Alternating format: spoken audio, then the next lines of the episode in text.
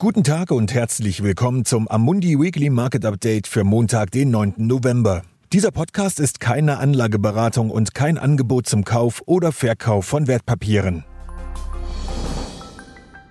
Was wir letzte Woche gesehen haben.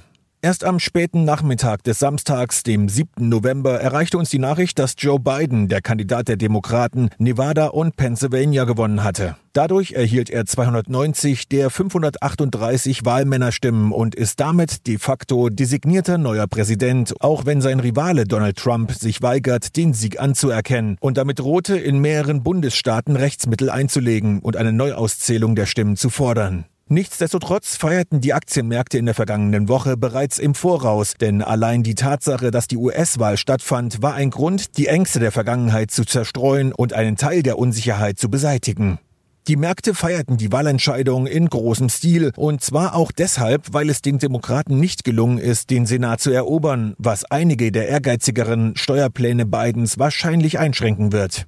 Was die im Laufe der Woche veröffentlichten makroökonomischen Daten betrifft, so lagen die endgültigen Indizes der KMU-Produktion für den Monat Oktober im Allgemeinen über den Erwartungen und über der Schwelle von 50, während die Indizes für den Dienstleistungssektor den Erwartungen entsprachen oder leicht darunter lagen. Eine Ausnahme bildet China, das mit voller Geschwindigkeit zu wachsen scheint, da es die Coronavirus-Epidemie offensichtlich unter Kontrolle gebracht hat. In den Vereinigten Staaten waren auch die Beschäftigungszahlen für Oktober mit der über den Erwartungen liegenden Schaffung von 638.000 neuen Arbeitsplätzen im nichtlandwirtschaftlichen Sektor und vor allem mit einer Arbeitslosenquote von 6,9 Prozent gegenüber den erwarteten 7,7 Prozent beruhigend. Was die Zentralbanken betrifft, so blieb das Ergebnis der Sitzung der Federal Reserve erwartungsgemäß bis zum endgültigen Wahlergebnis unverändert, während die Bank of England ihr Programm zum Kauf von Wertpapieren um 150 Milliarden Pfund auf 895 Milliarden Pfund erhöhte. Das Resultat war die beste Aktienwoche seit dem Covid-19-Aufschwung im April. Der US-Index SP 500 stieg um 7,3 Prozent, während der Eurostox 50 um 8,3 Prozent und der MSCI Emerging Index um 6,6 Prozent zulegte. Worauf man diese Woche achten sollte. Die Aufmerksamkeit der Anleger könnte sich in der kommenden Woche immer noch auf die Wahlergebnisse in den USA konzentrieren, insbesondere auf die rechtlichen Schritte, die Donald Trump möglicherweise einleiten wird. Allerdings sehen die meisten Kommentatoren und Rechtsexperten wenig Chancen, die gegenwärtige Situation umzukehren. Obwohl Joe Biden sein Amt formell erst am 20. Januar antritt, werden wir wahrscheinlich die ersten neuen Ernennungen in seinem Übergangsteam sehen, wobei wir besonders darauf achten werden, wen er auswählt, um die Ausbreitung der Covid-19-Pandemie in den USA einzudämmen. Was die Märkte betrifft, so ist angesichts der Unsicherheiten im Zusammenhang mit den Auswirkungen und der Entwicklung der Pandemie, dem Brexit und dem endgültigen Ergebnis in den USA eine Anpassungsphase denkbar.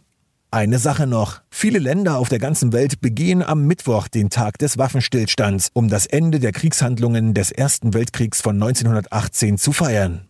Vielen Dank, dass Sie sich das wöchentliche Marktupdate von Amundi angehört haben. Wir sind am kommenden Montag wieder da. Dieses Material dient nur zu Informationszwecken, ist keine Empfehlung, Finanzanalyse oder Beratung und stellt keine Aufforderung, Einladung oder Angebot zum Kauf oder Verkauf von Wertpapieren und Dienstleistungen dar. Dieses Dokument wird von Amundi herausgegeben und sofern nicht anders angegeben, sind alle geäußerten Ansichten die von Amundi zum Zeitpunkt der Veröffentlichung. Diese Ansichten können jederzeit ohne vorherige Ankündigung aufgrund von Markt- und anderen Bedingungen geändert werden und es kann nicht zugesichert werden, dass Länder, Märkte oder Sektoren sich wie erwartet entwickeln werden. Amundi übernimmt keinerlei Haftung, weder direkt noch indirekt, die sich aus der Verwendung der in diesem Material enthaltenen Informationen ergeben könnte. Amundi kann in keiner Weise für Entscheidungen oder Investitionen verantwortlich gemacht werden, die auf der Grundlage der in diesem Material enthaltenen Informationen getroffen werden. Die Prospekte und Kundeninformationsdokumente für die von der Amundi-Gruppe angebotenen Fonds finden Sie auf der jeweiligen Website.